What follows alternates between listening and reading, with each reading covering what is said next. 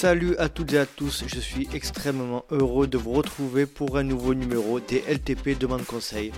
Et aujourd'hui, pour un nouveau numéro exceptionnel, j'ai fait appel à un invité particulier que j'avais déjà reçu dans le podcast il y a quelque temps. Et j'ai de nouveau fait appel à un Patreon qui, euh, qui me soutient depuis le début et qui est d'ailleurs voisin, euh, qui n'est pas très loin de chez moi et que je remercie et que je vous présenterai dans le tout début de l'épisode.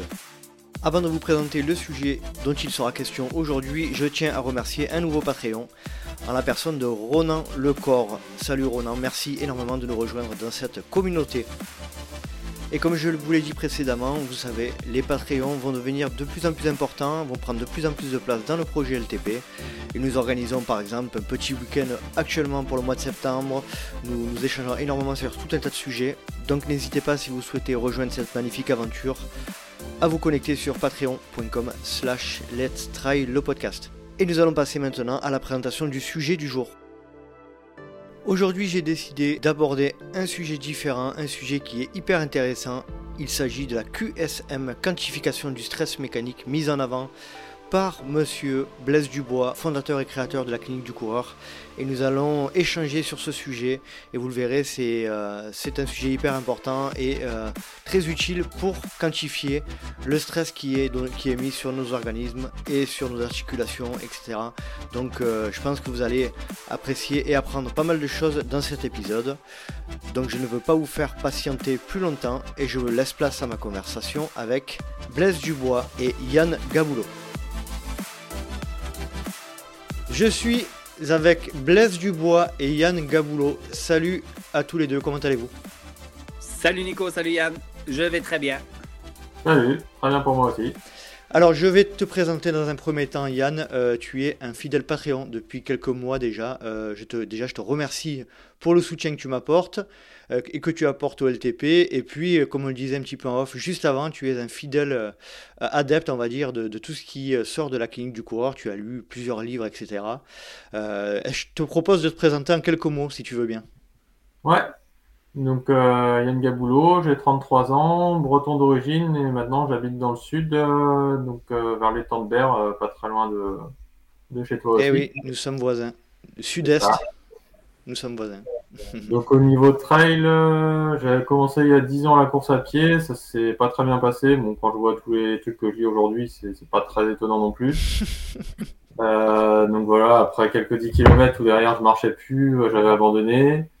Après, je suis parti à Cisteron, donc à la montagne, où je me suis mis plus à la marche, vu que la course, j'avais, euh, c'était compliqué.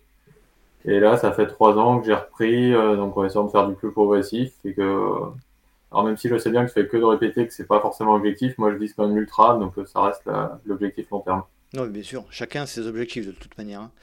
Merci pour cette présentation Yann, et puis effectivement on est voisins. Euh, Blaise, donc euh, je ne vais pas te faire te représenter, mais est-ce que tu peux nous, dire un peu ce qui s'est passé pour toi depuis la, dernière fois que tu es passé dans le LTP euh, Qu'est-ce qui s'est passé? Il y a eu un Covid, il y a eu des trucs spéciaux qui ont, ont un peu ralenti les voyages, qui ont ralenti l'évolution, la progression de d'une de, mes entreprises, qui est la clinique du coureur.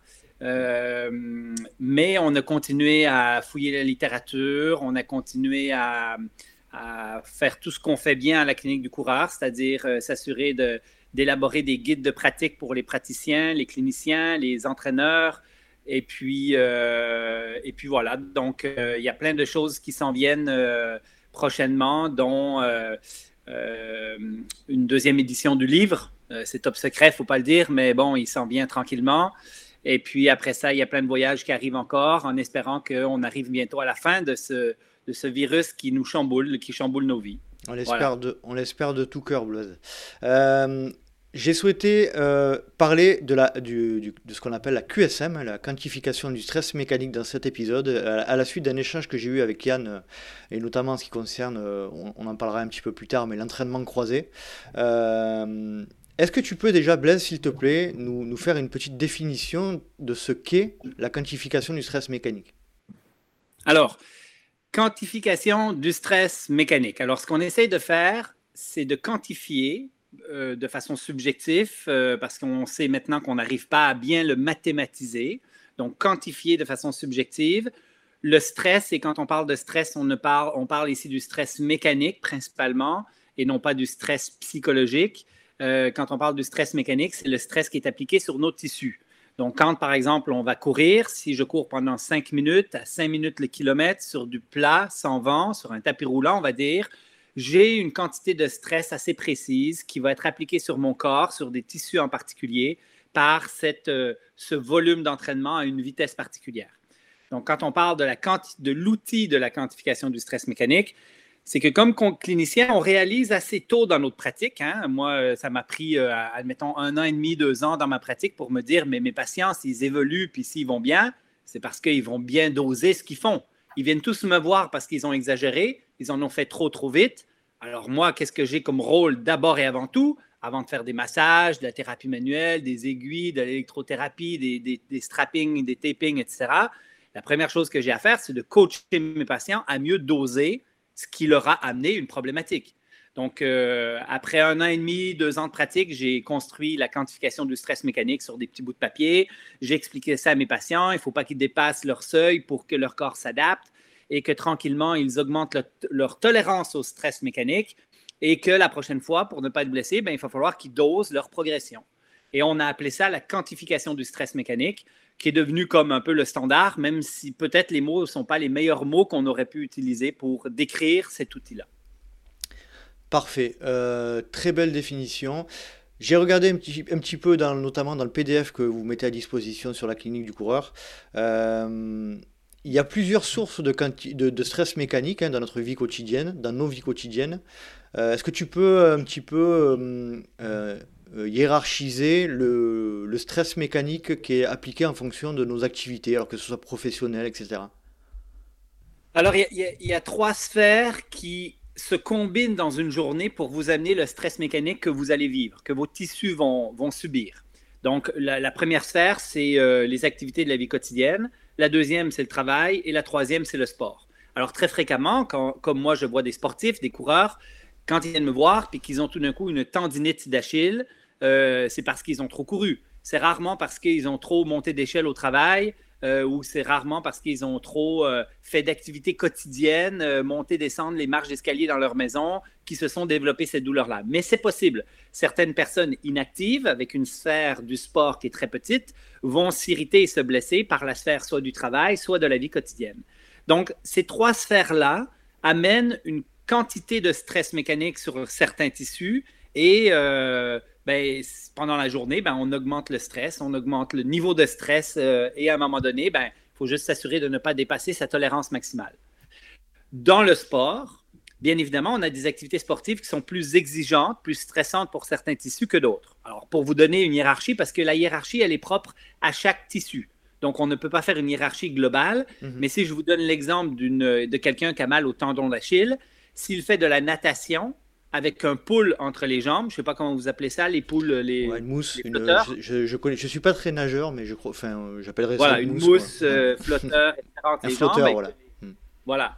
Et euh, là, on est dans un niveau de stress qui est tout près du 0 sur 10. Mhm. C'est-à-dire que le tendon n'a aucun stress.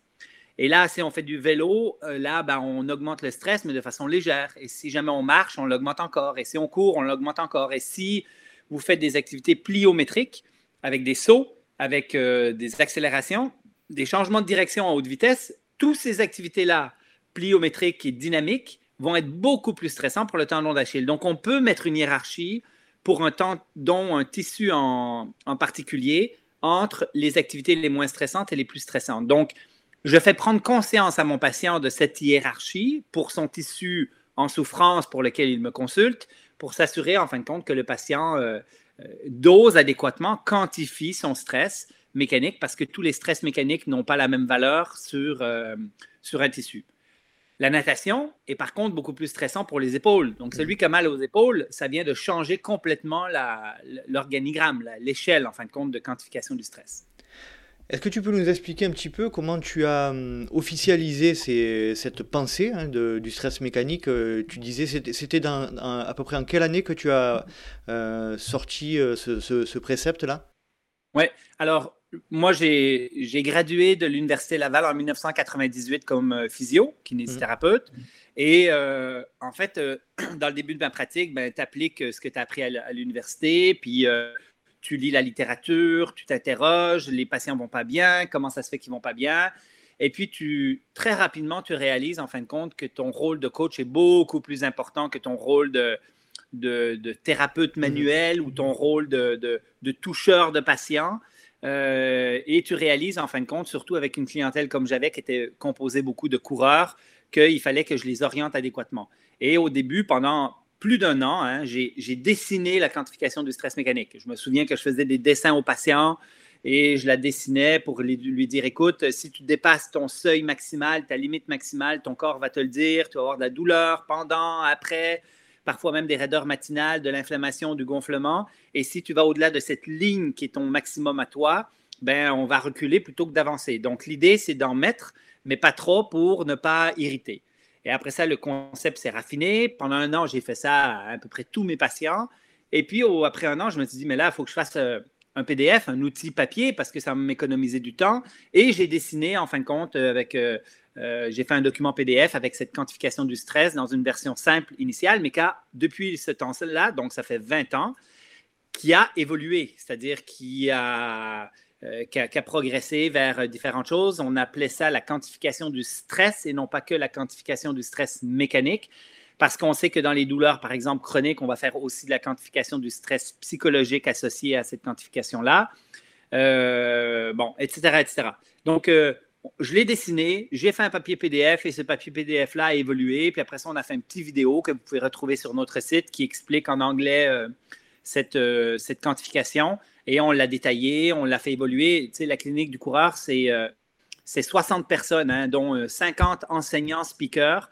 Donc, on se challenge, on se, on se critique, on est capable d'avoir beaucoup d'autocritique par rapport à ce qu'on fait pour s'assurer que les outils qu'on met de l'avant sont euh, les meilleurs outils. Et la quantification du stress, ben, elle est fortement critiquée aussi à l'interne par nous, notre équipe, en disant oui, bon, euh, en anglais, par exemple, euh, on l'appelle la Mechanical Stress Quantification, mais ça se dit très mal et ça, ça, ne traduit pas ce que ça veut dire. bref, cet outil-là a évolué avec l'intelligence collective de la clinique du coureur, l'ensemble de tous ces enseignants, vers l'outil qu'on a aujourd'hui. Très bien. Yann, euh, de ton point de vue, enfin de ton côté, euh, quand as-tu entendu parler pour la première fois de cette fameuse QSM Ça doit faire une, bonne année. Euh, et ouais, du coup, c'est vrai que par rapport à ce qui m'était arrivé, que ce soit par rapport à quand je m'étais mis à course à pied, où l'objectif c'était tout de suite de courir, je sais plus, enfin dans les 10 km, enfin voilà, de. Et genre, j'évalue la qualité de ma sortie au temps fait. Après ça, pareil, quand je me suis mis en montagne, je tapais direct des 1000 dénives d'un coup et j'avais mal au genou pendant 4 jours derrière. Donc euh, quand j'ai lu ça, je me suis dit, ouais, ça. En effet, si on fait du progressif et qu'on laisse au corps le temps de s'adapter, ça... ça doit aller mieux. Euh, j'avais déjà entendu progressif, donc je le faisais déjà à peu près, mais je pense que ça correspond au moment où j'ai pas mal monté en volume, vu que sur cette année, j'ai fait, 2300 km, ça doit être l'année où j'en ai fait le plus, euh, largement. Donc j'ai, ouais, ça m'a paru assez évident et j'ai essayé d'appliquer. D'accord bon, j'ai bien entendu que c'était dur à mathématiser, mais c'est vrai que le problème, c'est que je, l'extrapole pas mal sur le dénivelé, parce que bon, je pense que c'est quand même un gros, un gros facteur de stress. Ensuite, c'est dur du coup de savoir euh, comment on combine dénivelé, euh, dénivelé, kilomètres, vitesse, tout ça pour arriver à faire un, chiffre. Quoi, mais... Mhm.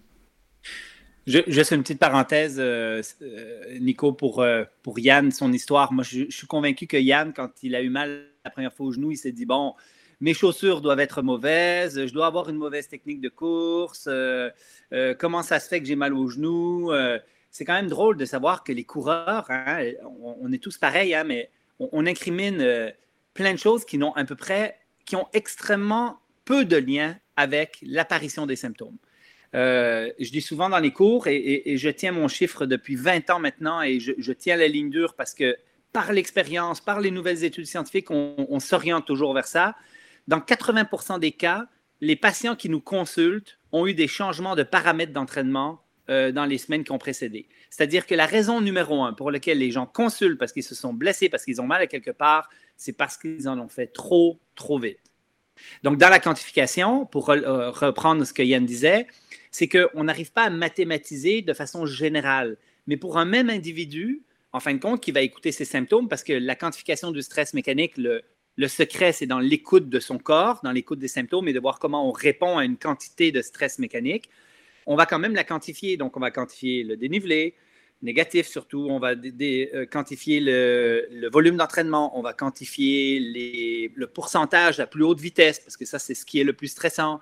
Euh, il y a plein de choses qu'on va quand même quantifier et tenter de mathématiser. Alors, euh, ceux qui aiment les documents Excel, moi j'ai des patients, ils se font des, échelles avec le D, le D-, la vitesse de course, les pourcentages à différentes vitesses, le volume total et ainsi de suite. Et là, on arrive à trouver des tangentes où on connaît un peu les seuils de la personne. Ces tableaux-là ne sont pas applicables à tout le monde, c'est vraiment individuel.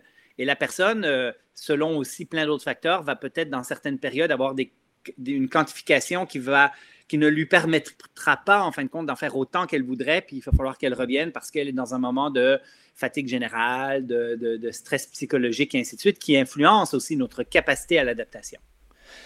Dans, le, dans ce fameux schéma euh, de la QSM, on, voit très clairement qu'il y a euh, pour moi deux, deux, seuils importants. Donc le, stress minimum pour créer des adaptations, qui est, euh, qui, est un, qui est un seuil que tu as représenté en, vert pointillé, euh, et, un, et un, seuil qui s'appelle 100% capacité maximale d'adaptation. Et en fait, l'idée, euh, tu me dis si je me trompe, mais c'est que pendant nos, exercices ou nos entraînements, on se situe entre ces deux zones-là. Est-ce que tu peux définir ce qu'est ce qu'est le stress minimum pour créer l'adaptation et ce que sont les capacités maximales d'adaptation? Alors, juste avant ça, il y a un continuum entre je fais tellement rien, je suis tellement sédentaire que je vais tranquillement, mais, mais assez euh, sûrement et assez rapidement quand même mourir. C'est-à-dire que le, non-usage tissulaire nous amène. Non, mais je suis très sérieux. Hein. Oui, mais ça m'a fait rire la manière dont tu l'as dit, mais effectivement, c'est sérieux. Le non-usage tissulaire, c'est-à-dire que le, le rien, rien, rien nous amène à la mort le trop, trop, trop nous amène aussi à la mort. En fin de mhm. compte, dans les deux extrêmes du spectre, en fin de compte, euh, c'est non viable.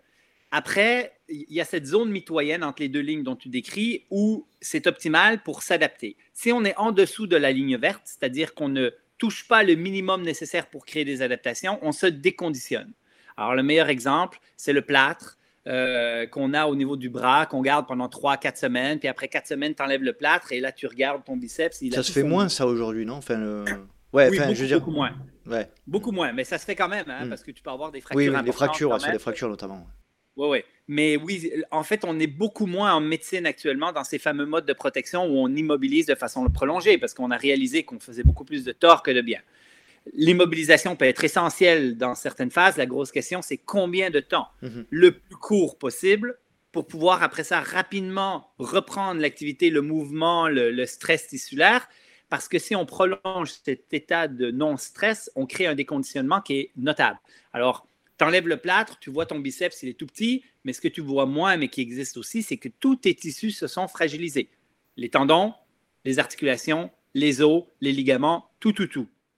Le non-usage, ne pas utiliser une structure vivante, l'amène à se déconditionner, à réduire sa tolérance et à un moment donné à, mourir, entre guillemets. À l'autre opposé, on a notre seuil maximum, un seuil où la tolérance va être dépassée. Et là, on va réveiller de l'inflammation, on va créer des bris trop importants. Et à partir de ce moment-là, en fin de compte, on va être dans une zone où le corps n'arrive pas à se renouveler suffisamment. Et ben, si on persiste dans cette zone-là, en fin de compte, effectivement, on s'en va aussi vers, euh, vers la mort. Donc, l'objectif est vraiment de rester entre ces deux, euh, ces deux lignes. La ligne minimum, malheureusement, on n'a à peu près aucun paramètre pour euh, la connaître, pour savoir où on en est. Donc, je dis souvent aux patients, c'est simple, il faut que tu bouges, il faut que tu fasses quelque chose. et on peut supposer que si tu le fais dans un minimum de, de temps, de durée, de stress qu'on va créer des adaptations, mais on ne connaît pas cette ligne-là.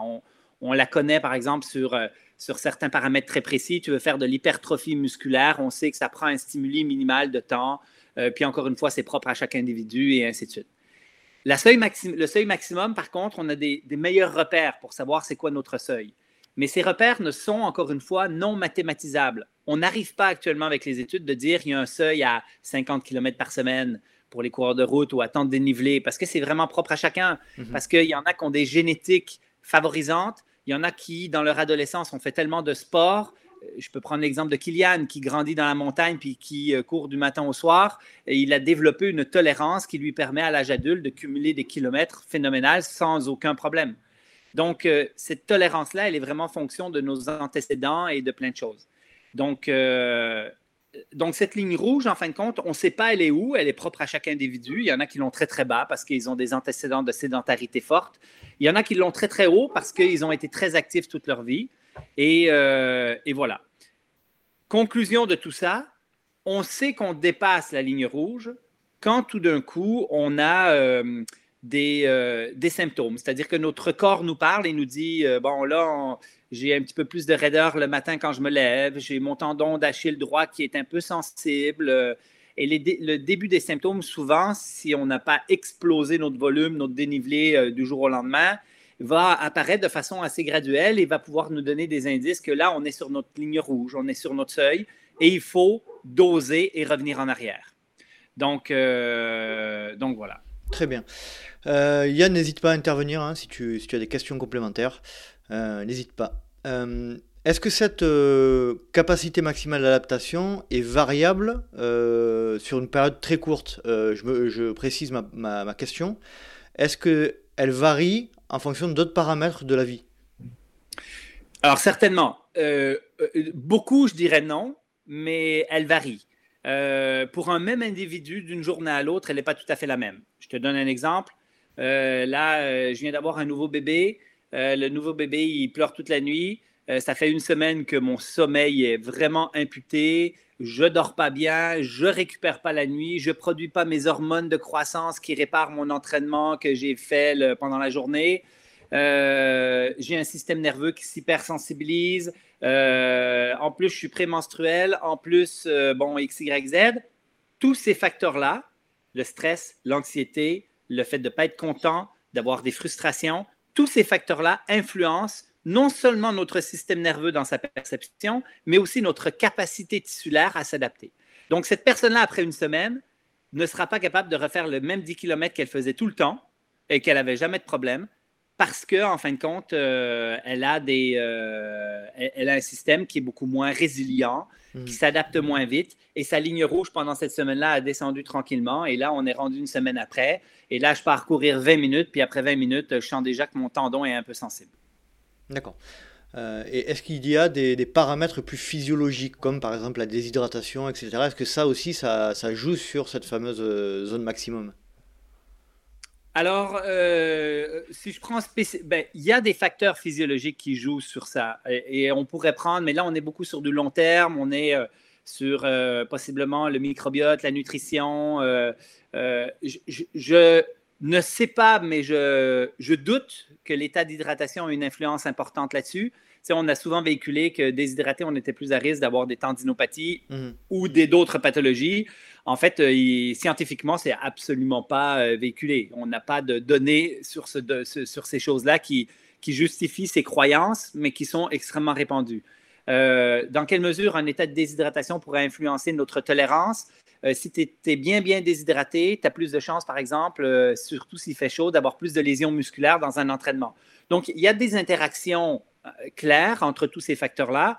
Euh, mais, euh, mais voilà, pour reprendre la déshydratation sur les, les tendinopathies et euh, la majorité des pathologies, je ne pense pas. On a des, des, une idée un peu plus propre sur les lésions musculaires, surtout à la chaleur. si vous surchauffez pendant un entraînement, il y a plus de lésions musculaires qui vont se faire. et de surcroît, si on a une déshydratation importante pendant un ultra, par exemple, il est possible aussi qu'on crée plus de dommages euh, musculaire pendant cette période-là. Euh, donc euh, voilà, je ne sais pas si j'ai répondu. tout à fait. Il n'y a même plus de la question. y a pas, scientifiquement, il n'y a rien qui le prouve, mais par contre, c'est un ensemble de paramètres, que ce soit des paramètres de la vie de tous les jours, d'état de, de, santé général, on va dire, et plus des paramètres divers et variés qui viennent se rajouter et qui viennent abaisser cette, cette capacité. Cette tolérance. Cette tolérance. Et puis, pour vous donner, pour vous donner un exemple extrêmement encore poussé à l'extrême, les syndromes métaboliques, les personnes qui ne sont pas en santé, qui ne font pas d'activité la majorité du temps, qui sont prédiabétiques, euh, qui font de l'hypertension, qui ont un cholestérol élevé, ce syndrome métabolique global de l'homme moderne, hein, qui est aussi un peu obèse et ainsi de suite, fait en sorte que lui, il guérit moins vite. Clairement, il a, euh, il a plein de paramètres qui sont des, des, covariables confondantes qui viennent euh, influencer, en fin de compte, la guérison tissulaire, qui viennent influencer la capacité d'adaptation. Euh, et je vais rajouter à tout ça le fumeur. Le fumeur est plus à risque de développer des pathologies parce que finalement, il, guérit moins bien que celui qui ne fume pas. D'accord. Est-ce que tu as déjà eu euh, la, possibilité, enfin je vais le dire comme ça, mais la possibilité de mettre en pratique cette fameuse QSM et dans le cadre de euh, d'un dépassement des capacités maximales d'adaptation, euh, tu as eu des symptômes et euh, qu'ont-ils été? Je ne sais pas si ma question est claire. Alors, ben alors, deux choses. Je vais vous parler de moi tout à l'heure parce mhm. que j'ai expérimenté toutes les blessures qui existent et je vous parlerai un petit peu de mon historique, mais l'expérimentation de la quantification du stress mécanique, je la fais tous les jours avec mes patients. C'est-à-dire, il n'y a pas une journée où je fais de la clinique euh, à la limite, je pourrais dire qu'actuellement, il n'y a aucun patient dans les dernières années à qui je n'ai pas expliqué la quantification du stress mécanique. Mhm. C'est l'outil le plus essentiel dans ma pratique et je l'explique au rendez-vous numéro 1 et je ne prends pas deux minutes pour l'expliquer, je prends 10 à 15 minutes pour expliquer la quantification du stress. C'est un essentiel. Autant pour celui qui veut performer pour pas qu'il tombe dans, le surentraînement. Hmm. Et je vais lui expliquer la quantification du stress physiologique que celui qui est blessé ou qui veut prévenir la quantification du stress mécanique, que celui qui a des douleurs chroniques, la quantification du stress psychologique, que celui qui a eu une commotion cérébrale et qu'on réhabilite ou je vais faire de la quantification du stress cognitif. Donc, euh, effectivement, dans, dans, tous les cas, en fin de compte, je l'utilise avec mes patients. Si ta question est sur moi, ma personne, mhm. euh, moi, j'ai une historique où euh, j'ai grandi sur une ferme, euh, j'ai été actif toute ma jeunesse. À l'âge de 14 ans, je vais aller aux Olympiques au marathon. Je commence à m'entraîner et je m'entraîne beaucoup trop. Je me fatigue. je fais même un petit overreaching non fonctionnel, c'est-à-dire quelques mois de repos pour un petit surentraînement à l'âge de 14 ans. Ah et puis après ça, après ça j'enchaîne. Des blessures jusqu'au fait, et c'est le fait d'avoir été blessé, d'avoir réfléchi à tout ça qui m'a amené à être physio. Euh, si je ne serais pas devenu physiothérapeute si je n'avais pas pratiqué la course à pied et si je n'avais pas été blessé moi-même. Euh, je pense que j'ai une biologie relativement fragile, c'est-à-dire que je suis peut-être un petit peu plus vulnérable que d'autres personnes. Et, j'ai assez rapidement appris pour moi, dans mon cas, qu'il fallait que je dose extrêmement bien, que j'arrête de faire des folies le classique de la personne blessée, c'est la personne qui, dans sa tête, est à un autre niveau qu'au niveau de son corps. C'est le fait de champion olympique dans sa tête quand euh, finalement tu as un corps qui ne permet pas de cumuler le volume que tu as envie de, faire. Blaise, nous on appelle ça euh, les, les, Tarzans du dimanche. Je ne sais pas si le terme, tu connais ce terme. Alors, nous, on appelle ça les Weekend Warriors, les, guerriers du week-end. C'est ça, c'est un peu pareil. Ça, peut ressembler à ça. Alors, oui, euh, c'est rien faire toute la semaine et la fin de semaine, on se lâche euh, complètement. On va faire euh, 3000 de dénivelé à Chamonix. Euh, bon. mais dans, dans, mon histoire personnelle, en fin de compte, j'ai effectivement été abondamment blessé. Et ça m'a éveillé non seulement à la physiothérapie, puis après ça, je suis allé étudier en physio, mais ça a éveillé aussi euh, au fait de mieux gérer mon entraînement, de mieux quantifier le stress, de réaliser en fin de compte que quand on change des paramètres dans l'entraînement auxquels on n'est pas adapté, il y a des tissus que s'ils ne sont pas pleinement euh, euh, adaptés à ce stress-là, peuvent s'inflammer, s'irriter. Et ben, la frustration de ne pas pouvoir courir pendant quelques jours, une semaine, voire quelques semaines, ben, ça fait réfléchir et ça nous amène à, c'est ça qui m'a aussi un peu amené à mmh. concevoir cette quantification du stress mécanique. Yann, de ton côté, est-ce que tu as déjà eu la mettre en pratique? Est-ce que tu as déjà eu des symptômes de, dépassement de cette capacité maximale? Tu, en as parlé un peu tout à l'heure, mais est-ce que tu peux préciser? Ouais, ouais, je l'ai même refait euh, récemment, là, parce que d'habitude, je cours euh, toujours à côté de chez moi, sur la petite colline où euh, il y a de la... Des pavés, des trucs un peu techniques où je marche. Et là, j'avais passé un week-end à Paris. Sur le week-end, j'ai fait 30 km, quasiment que du plat. Et je suis un peu allé à, à Gravel où il y a de la pente, mais ça permet d'aller vite aussi. Et euh, ouais, l'effet de la vitesse et de faire 30 km euh, relativement vite, j'étais à 5 km, mais d'habitude je suis plus à 6. Euh, bah, je l'ai vu, ça m'a, ouais, je l'ai senti dans les genoux. D'accord. Je pense que là-dessus, j'avais dépassé. Ouais, la, tolérance que ton corps pouvait, pouvait, pouvait donner, quoi. Mm. C'est Nico, juste un, petit commentaire euh, avec ce que Yann dit. C'est nous, on va à Chamonix à chaque année. Mhm. À chaque année pour l'UTMB, on a toute l'équipe de la clinique du coureur qui se réunit là-bas, les Italiens, les Espagnols, les Français, les Québécois. On a, on loue euh, trois chalets, on est tous, on est tous là-bas. Et puis, ben, bien évidemment, Chamonix, c'est le paradis du dénivelé, c'est les montagnes, c'est aller des points de vue magiques, etc. Mais je sais très bien que si je ne me prépare pas pour aller à Chamonix, je vais vivre euh, deux semaines de, vacances relatives qui va être très peu intéressant. Pourquoi? Je ne pourrais pas me taper, je vais faire un kilomètre euh, euh, en D-, un kilomètre vertical en descente, et puis je vais être cassé pendant une semaine.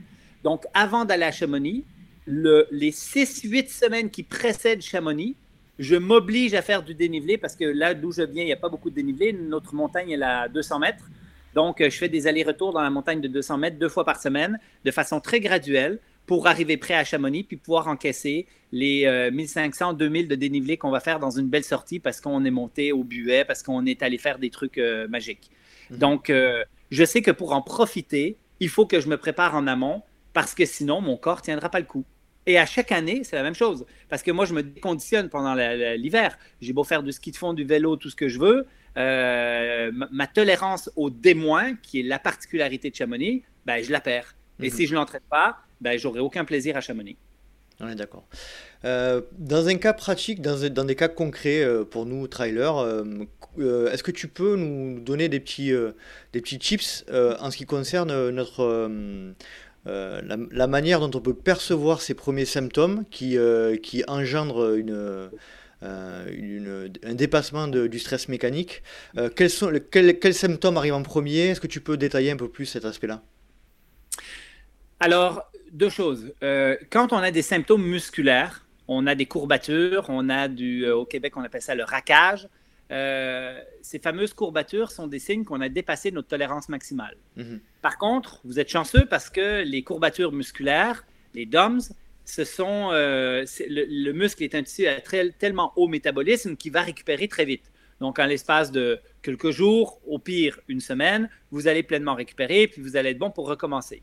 À la limite, ce que vous aurez provoqué va avoir un effet protecteur par la suite. Vous n'êtes pas obligé d'avoir la courbature pour avoir des aspects protecteurs, mais si vous les avez eus, ça va avoir un, un aspect protecteur.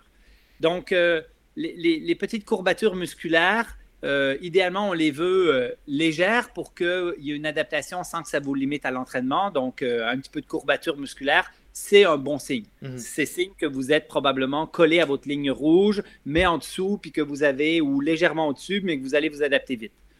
Mais quand on a une petite douleur au niveau articulaire, au niveau de la rotule du genou, au niveau des périostes, au niveau du tibia, qui sont les classiques, au niveau du tendon d'Achille, au niveau du talon pour la fasciapathie plantaire. Là, je viens de faire le tour des, pathologies les plus communes chez les coureurs, mhm. euh, ben là, il faut vraiment être à l'écoute. Si je fais une sortie et que mon tendon d'Achille il est un peu sensible, même si c'est très léger, il faut vraiment être à l'écoute. Parce que moi, ce que je ramasse en cabinet, c'est des gens qui avaient une toute petite douleur, qu'on continue en se disant ça va passer, et qu'au fur et à mesure du temps, euh, cette douleur-là s'est exacerbée, a augmenté, et à un moment donné, ils viennent me voir, ils n'arrivent plus à courir ou ils ont des symptômes euh, trop importants. Et donc, écouter même les petits symptômes, en fin de compte, euh, ça vaut la peine. Après, chez ceux qui ont l'habitude de courir beaucoup et de courir tous les jours, on sait par exemple qu'il y a des fois où on va dire, ben, aujourd'hui, là, je sens un peu mon, mon, dos, je sens mon tendon d'Achille, je vais y aller mollo, je ne ferai pas de vitesse, pas de dénivelé, mais je vais quand même faire une petite sortie de jog. Et la récurrence du stimuli est un facteur de prévention de blessure qui est très fort. Donc, ceux qui ont l'habitude de courir souvent et qui continuent de courir tous les jours, euh, courir peut même régler des problèmes existants. On ne stresse pas trop le tissu, mais on le vascularise, on garde un métabolisme élevé, on continue de produire des, endorphines dans notre cerveau et, euh, des hormones analgésiantes. Et finalement, euh, et finalement c'est même salutaire pour la guérison tissulaire. Donc souvent, je vais, je vais dire aux gens de ne pas arrêter de faire du sport, mais de juste mieux quantifier le stress mécanique et respecter leurs symptômes, mais continuer d'être actif pour vasculariser les structures et continuer d'accélérer ces processus de guérison qui sont mis en place naturellement par le corps. Là, on, ça me fait immédiatement penser à un épisode que j'avais fait avec Martin Lamy, qui est un kiné, euh, je crois qu'il est sur Lyon et qui avait suivi certaines de tes formations. Je ne sais pas si tu, ça te parle. Ben, le nom me parle, oui. Ouais, et oui, il me disait effectivement, notamment dans le cadre, et on revient à l'exemple dont tu parlais tout à l'heure sur la, sur le, la tendinopathie d'Achille. Euh, pour, se revenir d'une blessure euh, du tendon d'Achille, eh bien, euh, la pire des choses à faire, c'est le, le repos total. Bon, bien sûr, au tout début, quand il faut quand même appliquer une période de repos pour limiter l'inflammation, j'imagine. Mais après, il faut très vite réactiver, repartir sur, un, sur, des, sur des, des, des, enchaînements de, de, de, petites sollicitations jusqu'à atteindre un niveau douloureux, par exemple. Et puis le, quantifier, quoi. Est-ce que tu confirmes? Certainement. Euh, parenthèse sur Martin, euh, le nom me disait quelque chose, mais là, je viens de. Il est venu faire le 2.0, le, cours expert au Québec. On a passé une semaine ensemble. Euh, un ancien sprinter de très haut niveau. Tout à fait. Exact. Qui, voilà. tout à fait. C'est Qu'on salue ça. Hein? Qu'on salue. Ben, ben, je le salue, effectivement. S'il nous écoute, je le salue.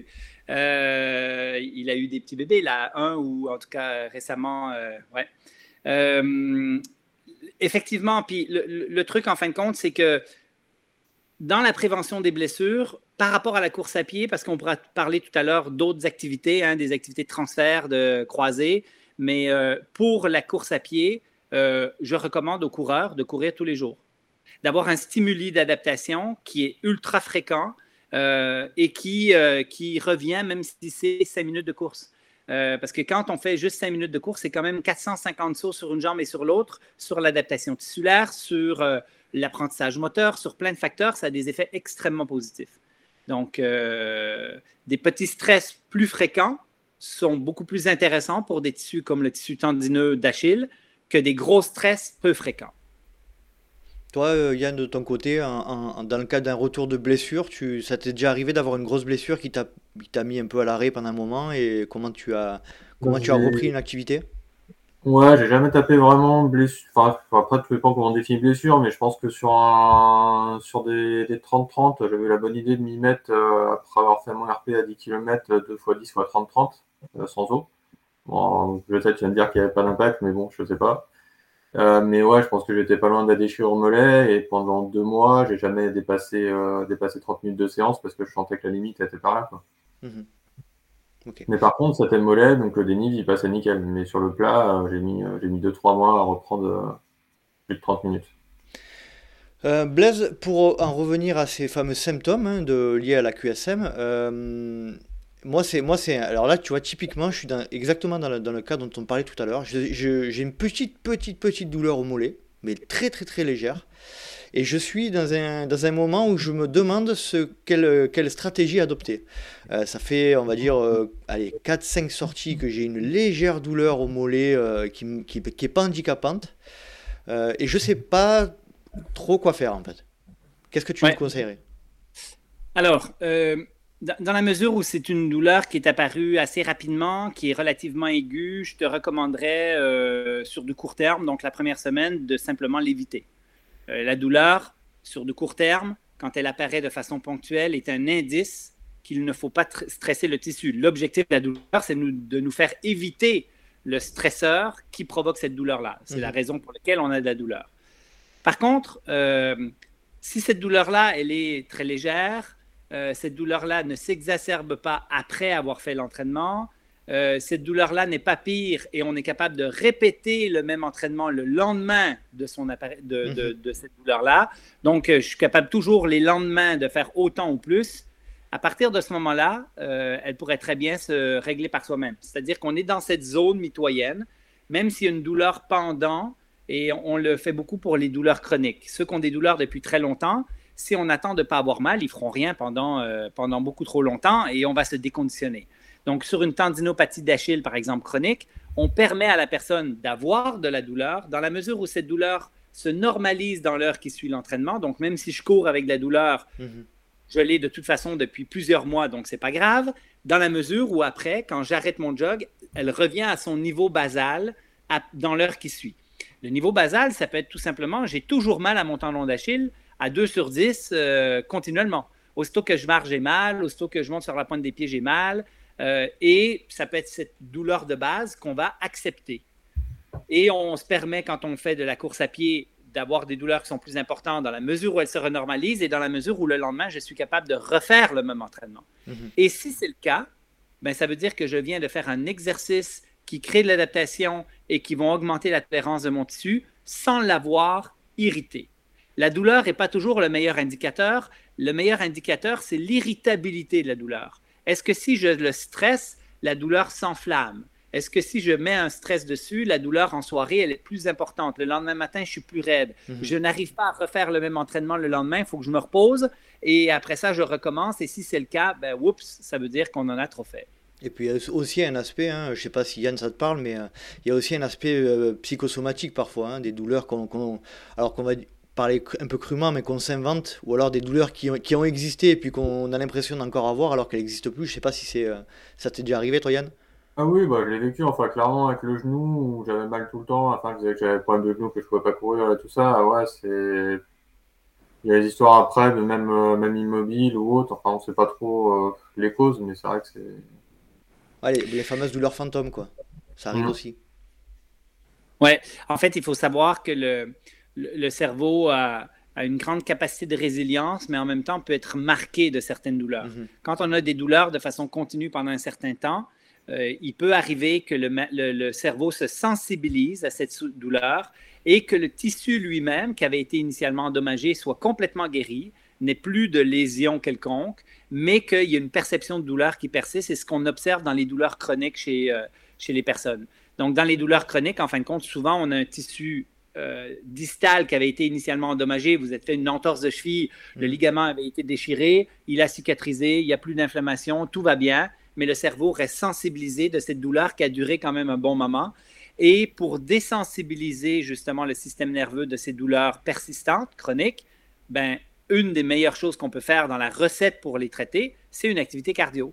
Donc souvent, on va dire aux gens qu'il faut retourner à l'activité.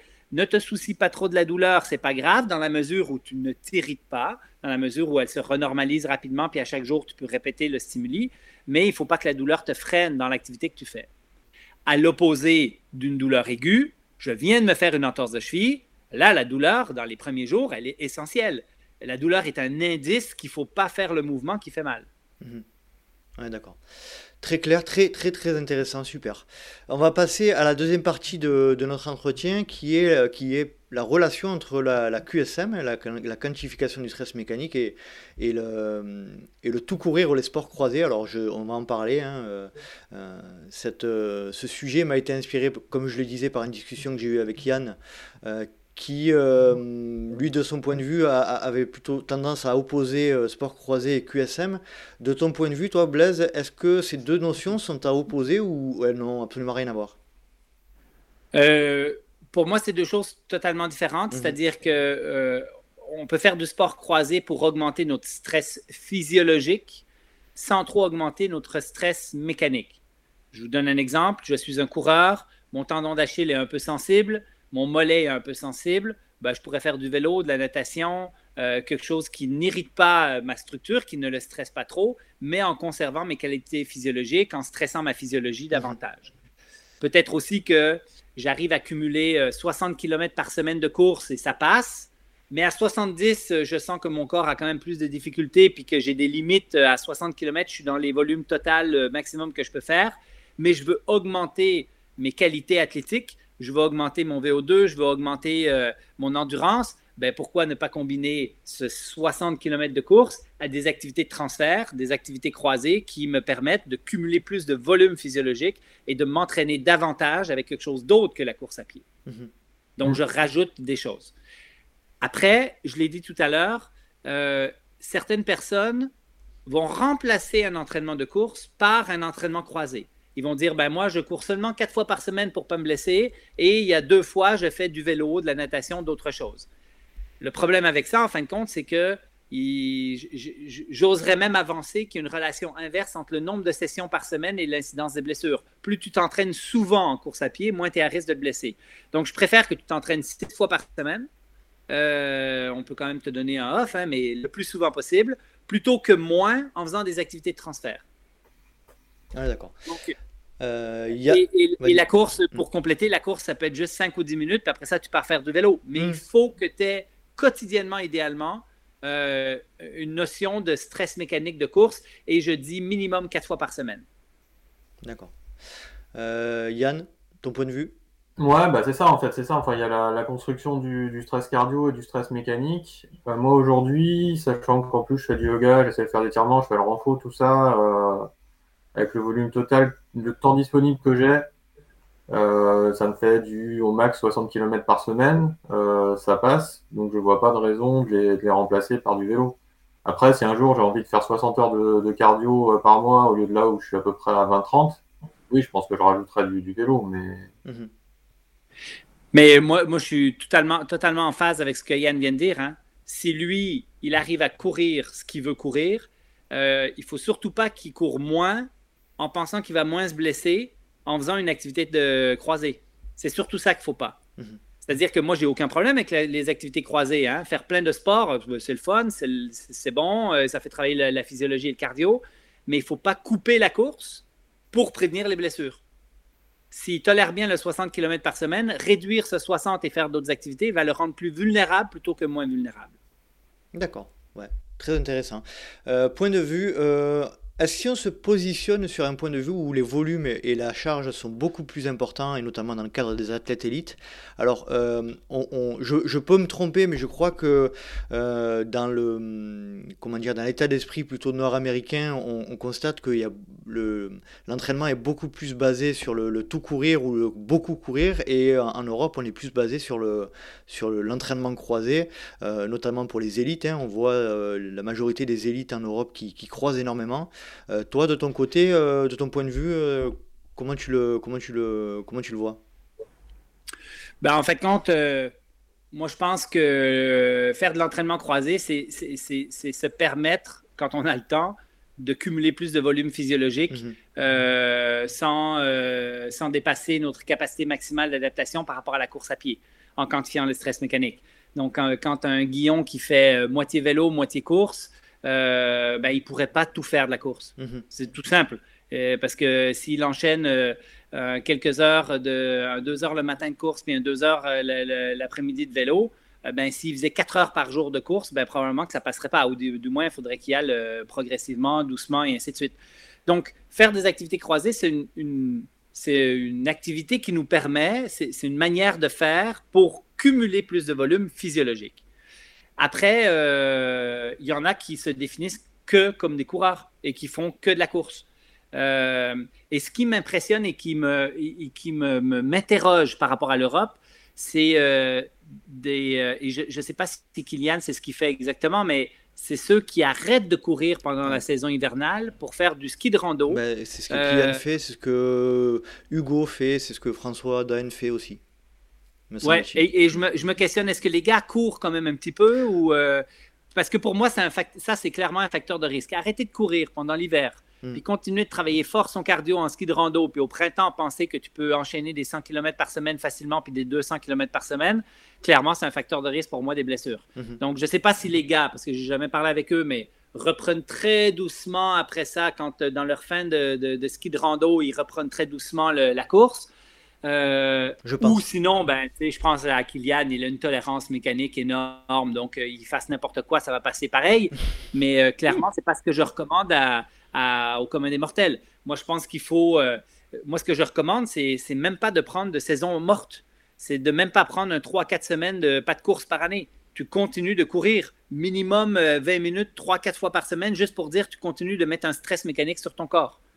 Euh, ça va être beaucoup plus facile avec ça de reprendre ta saison que si tu arrêtes complètement pendant 3-4 semaines, comme certains font à chaque année. Donc, effectivement. Euh, hmm. on, compare deux, pour en revenir un petit peu au sport croisé versus ceux qui font tout courir, je pense qu'on on ne peut pas se positionner, nous, euh, dans le cadre de gens qui, euh, à, qui le sport croisé peut être vraiment bénéfique avec le niveau de, pratique qu'on a. C'est-à-dire que si on fait entre 50 et 100 km par semaine de course, euh, si c'est bien fait, si c'est fait de manière progressive, il n'y a absolument aucun risque, enfin presque aucun risque à le faire. tu sais, moi, un récréatif, admettons, qui, que je conseille, que je guide, je vais dire la première chose qu'il faut que tu fasses, c'est que tu cours. Hmm. OK? Pense même pas à faire des ce qu'on appelle des drills, des éducatifs, des gammes. Mhm. Euh, pense même pas à faire de la muscu, pense même pas à rien faire, commence par courir. La première chose qu'il faut que tu fasses, c'est courir. Et quand tu auras le minimum de courses minimum pour euh, l'effet cardiovasculaire, ta santé, etc., à partir de ce moment-là, tu pourras commencer à penser à faire, à aller un peu plus vite, à intégrer des gammes, à intégrer un petit peu de muscu, mhm. des, des, des, sauts, des descentes d'escalier, un petit peu de pliométrie, qui vont tout être des choses qui vont être intéressantes, mais qui, euh, pour moi, sont très secondaires chez le coureur récréatif. Après, chez l'athlète de haut niveau, euh, Sébastien Cornette, euh, qui est le coach de la clinique du coureur en, Europe, qui, qui, dit, qui parle de courir moins pour courir mieux, en fin de compte, où il, fait, il mentionne que c'est important de faire de la muscu, etc. je suis très en phase avec ces aspects-là, surtout quand on parle de, de personnes qui veut n'a pas beaucoup de temps, qui veut maximiser ses adaptations et qui ne peut pas juste courir, courir, courir comme, euh, comme certains ont la possibilité de faire. Et là, on arrive à maximiser ses adaptations. Moi, avant Chamonix, euh, faire un petit peu d'excentrique avec mes quads pour euh, être plus tolérant à la descente en négatif, ben, ça m'aiderait à, ça m'aide en fin de compte à, moins être blessé à Chamonix ou à pas avoir du plaisir. Donc voilà. D'un point de vue plus, euh, pour en revenir un petit peu à ce que je te disais tout à l'heure sur l'état d'esprit euh, plutôt euh, nord-américain et européen, tu sens vraiment une différence d'approche? Toi qui as les deux. Non, non je pense pas. En fait, c'est parce que vos, vos références, c'est les athlètes de très haut niveau. Mhm. Donc, c'est les athlètes comme, comme Jim et compagnie qui, en fin de compte, eux, sont dans des milieux souvent où ils n'ont pas beaucoup de ski de rando, ils n'ont pas des montagnes euh, comme on a ici. Ils font pas beaucoup de, ski ou d'autres choses. moi, je pourrais penser à Xavier Thévenard qui faisait du ski de fond l'hiver. On, on, a tous nos, nos, référents, en fin de compte, euh, par rapport à ça. Euh, mais en, Amérique, en fin de compte, aux États-Unis principalement, les gars, ils courent parce que ben, c'est ça qui est le plus disponible. Hein. Ils n'ont pas 50 000 autres possibilités. Il y en a qui font un peu de vélo, il y en a qui font un peu de, mais tu sais, le ski de rando, c'est très euh, européen. Bien sûr. C'est mm. donc. Euh, donc voilà, donc moi je ne sens pas tellement ça parce que vois-tu, au Québec, euh, ça fait déjà longtemps que la majorité des athlètes misent sur la qualité plutôt que la quantité. Puis, fait que je ne suis pas sûr qu'il y ait des grosses différences entre l'Europe et, le, et, l'Amérique du Nord. Moi, ce que je vois, c'est que les ultra-trailers, c'est souvent des, des bigorexiques de la course à pied euh, avec des nécessités de courir et l'envie de courir et d'explorer du territoire et de courir longtemps, longtemps, longtemps. Et ça, on en a en Europe comme on en a au Québec. C'est mhm. des gens qui aiment partir euh, dans la, dans la montagne et puis euh, s'évader pendant des heures. Donc, c'est plus le profil de l'ultra-trailer, je dirais, que le profil du coureur en général, nord-américain ou européen. D'accord. Yann, est-ce que tu veux rajouter quelque chose? On arrive tranquillement à la fin de notre entretien là. Euh, ouais, c'est du coup ce que je me posais comme question. Alors, je pense qu'il beaucoup sur les élites et aussi plus par rapport à moi, c'est euh, bon, du coup, on voyait les limites hautes et basses. Euh, donc, l'entraînement progressif, il permet de monter la limite hausse en, en strass mécanique. Ensuite, est-ce que après coupure, enfin justement, on commence à redescendre et dans quelle mesure après coupure on peut ramper plus fort si on si on avait déjà pas mal chargé la, la saison précédente?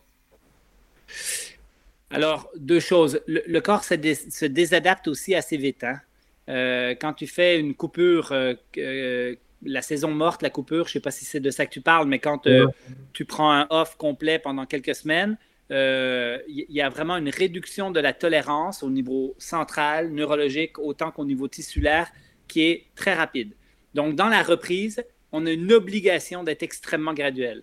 Moi, je faisais des programmes, ben, le programme niveau 3 sur notre site euh, la clinique du coureur, euh, si vous allez chercher un programme retour de blessure, le programme niveau 3, c'est ce que je donnais aux athlètes, euh, à des athlètes comme David Gill qui courait 140 km par semaine. C'était un gars de l'équipe nationale sur 800 mètres que je faisais partie de son équipe de coach et je m'occupais de toutes les reprises de saison, etc.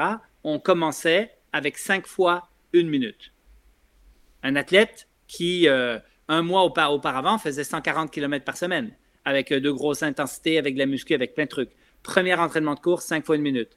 Et euh, on montait très vite parce qu'après une semaine, il faisait 30 minutes, après deux semaines, il faisait une heure. Et après ça, là, on ouvrait tranquillement le, volume et on restructurait. Mais il y avait un deux semaines que moi, je considérais comme c'est simplement une reprise. Tu peux même le compter dans ta saison morte parce que au niveau physiologique, pour lui, ce n'était pas euh, très exigeant.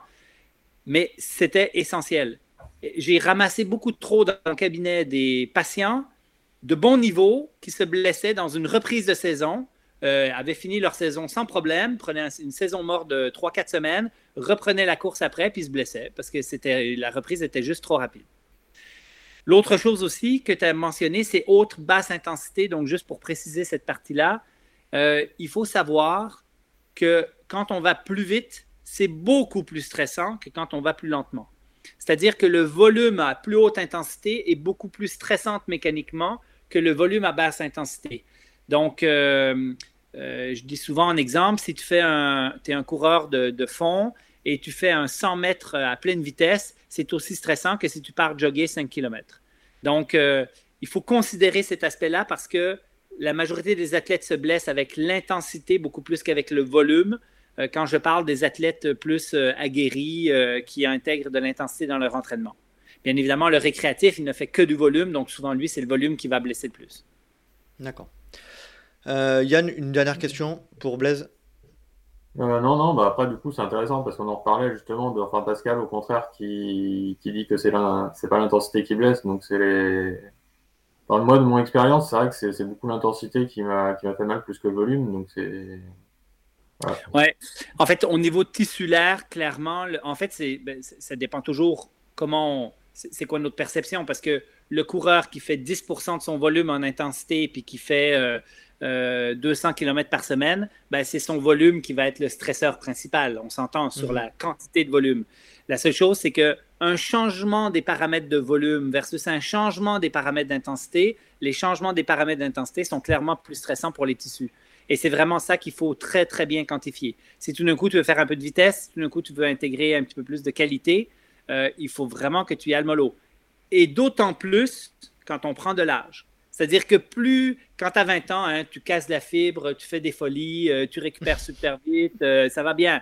Euh, on réalise assez vite que quand tu as 38 comme moi, ça passe plus. Hein. Ou 40 comme moi. Ouais, ou 47 en réalité comme moi. Bon, je à l'autre question. J'ai pas osé te dire 38. Yann, pour ta défense, t'as quel âge? 33. 33. Il récupère encore bien, là. Tout va bien. Bon, c'est cool. Euh, Blaise, pour terminer, est-ce que tu veux euh, nous dire quelque chose euh, dont on n'aurait pas parlé éventuellement? Alors, de quoi on n'a pas parlé? Je pourrais vous dire que si jamais vous voulez maximiser vos adaptations tissulaires, pouvoir tolérer le plus de quantité de stress mécanique pour pouvoir vous entraîner le plus possible, les facteurs clés pour augmenter notre métabolisme, pour augmenter notre capacité à l'adaptation, c'est la santé globale et la pensée positive. Et dans ça, je dois ajouter un élément clé qui est la qualité et la quantité de sommeil. Il y a vraiment euh, de plus en plus d'études qui montrent, et puis moi je, l'expérimente personnellement, hein. je voyage en Europe pour aller enseigner, avec le décalage horaire, l'enseignement et tout, je tombe en, sleep privation, là je suis en privation de sommeil, mm-hmm. euh, je ne dors pas à mes quantités, et ma capacité à tolérer le stress diminue jour après jour de façon assez rapide et je l'observe vraiment de façon très claire. Euh, mais on a aussi des études qui, qui, élaborent là-dessus qui sont très intéressantes. Donc, si vous voulez vraiment euh, euh, augmenter votre tolérance, être capable d'enchaîner des entraînements, il faut bien dormir, il faut avoir une santé globale en, ayant une bonne nutrition qui qui qui est parfaite. Euh, et, et, qu'est-ce que je disais d'autre? Euh, ah, la pensée positive, parce mm. que c'est un autre facteur clé aussi euh, qui fait en sorte qu'on produit des bonnes hormones, qui fait en sorte qu'on se répare mieux, qu'on a un système nerveux qui est plus résilient, qui va être capable d'enchaîner, de, de, tolérer davantage de stress, parce que c'est beaucoup le système nerveux aussi dans toute cette quantification du stress qui est, qui est important. Donc, oui, je vous laisserai là-dessus de dire, si vous voulez en faire plus, écoutez votre corps, mais euh, votre corps va vous parler et votre tolérance va être en fonction de plein de facteurs qui sont autres que juste le volume. Mhm. Combien vous dormez, euh, quelle est la qualité de votre sommeil, de votre récupération, euh, comment vous mangez, comment vous vivez, comment vous pensez. Très bien. Blaise, rappelle-nous où c'est qu'on peut te joindre sur les réseaux, sur les sites internet divers et variés. On t'écoute. Ouais, alors moi, les réseaux sociaux, je suis pas full réseaux sociaux, hein, mhm. parce, que, parce, que, parce que la vie est beaucoup trop chargée et beaucoup trop intéressante en dehors des réseaux sociaux pour aller trop perdre de temps là-dessus. Euh, donc, euh, sur Twitter, c'est quand même plus facile. J'interagis un peu sur Twitter, un petit peu plus, euh, parce que c'est plus scientifique, c'est plus des échanges sur des connaissances, etc. Après ça, vous pouvez me retrouver. J'ai un pro sur Blaise Dubois, sur Facebook, sur LinkedIn, sur Instagram, sur etc. Mais si vous m'écrivez en, dans, les chaînes privées de ces canaux-là, le fait que je vous vois ou que je ne vous vois pas, on ne sait pas combien de temps ça va prendre. Donc, mm. Euh, si jamais il y en a qui veulent vraiment euh, me contacter, mon numéro de téléphone, c'est le plus 1 418 953 8555. Donc, euh, il est ouvert, il est public, mais appelez-moi pas pour rien. Mais si jamais il y a quelque chose de vraiment important, vous me téléphonez. Très bien, bon, c'est parfait. Et petite question qui me vient là, les formations de la clinique du coureur sont réservées aux professionnels de santé uniquement? Alors non, c'est ouvert. on a oui, on a plusieurs euh, cours qui sont ouverts aux professionnels de l'entraînement, les coachs et les, mhm. les, coureurs aguerris qui ont vraiment envie d'apprendre. Euh, et on a un cours, euh, on a toute une, catégorie de cours que vous pouvez faire comme entraîneur ou comme coureur, en fin de compte, qui, sont affichés sur notre site. Et très prochainement, on a un nouvel organigramme, un, cheminement que le coureur ou que le coach peut faire pour se spécialiser dans la, les connaissances sur la course à pied. Donc, en faisant le suivi euh, de la clinique du coureur.com, vous enregistrez au Facebook, euh, on a un Facebook France spécifiquement aussi. Euh, donc, vous pouvez vous enregistrer sur ces médias et puis être à jour et sur les connaissances. Et puis, et puis voilà, on va, on, a le livre aussi de la clinique du coureur qui est un très bon résumé de tout ce qu'il faut savoir pour le coureur. Euh, plein d'experts euh, internationaux qui font des interventions dans ce livre-là, euh, très rigoureux au niveau scientifique, à l'image de la clinique du coureur. Parfait. super. Allez, je, je vous laisse. C'était hyper intéressant, hyper passionnant. Merci beaucoup Blaise pour le temps que tu nous as accordé. merci Yann d'avoir partagé tout ça avec nous. Et puis je vous dis à très bientôt. Merci Nico, merci Yann. Salut. Ciao guys. Ciao ciao. Et voilà, cet épisode est à présent terminé. J'espère que vous avez passé un agréable moment en compagnie de Blaise Dubois et de Yann Gaboulot. Je les remercie tous les deux pour le moment que nous avons passé ensemble et j'espère que vous avez appris énormément de choses. Si vous souhaitez rejoindre le LTP sur les réseaux sociaux, rien de plus simple, rendez-vous sur Let's Try le podcast sur Facebook ou Instagram. Vous pouvez également me suivre sur LinkedIn ou Strava à Nicolas Guilleneuf. Je profite de cette euh, conclusion pour euh, passer un petit message et pour dédier cet épisode à Odile Ballerini qui est décédée aujourd'hui euh, des suites d'un Covid long et je suis absolument de tout cœur avec toute sa famille et tout son entourage et elle va nous manquer énormément. J'espère vous retrouver pour un prochain numéro du Let's Ride Podcast et d'ici là, n'oubliez pas, si vous pensez que c'est impossible, faites-le pour vous prouver que vous aviez tort. Salut, salut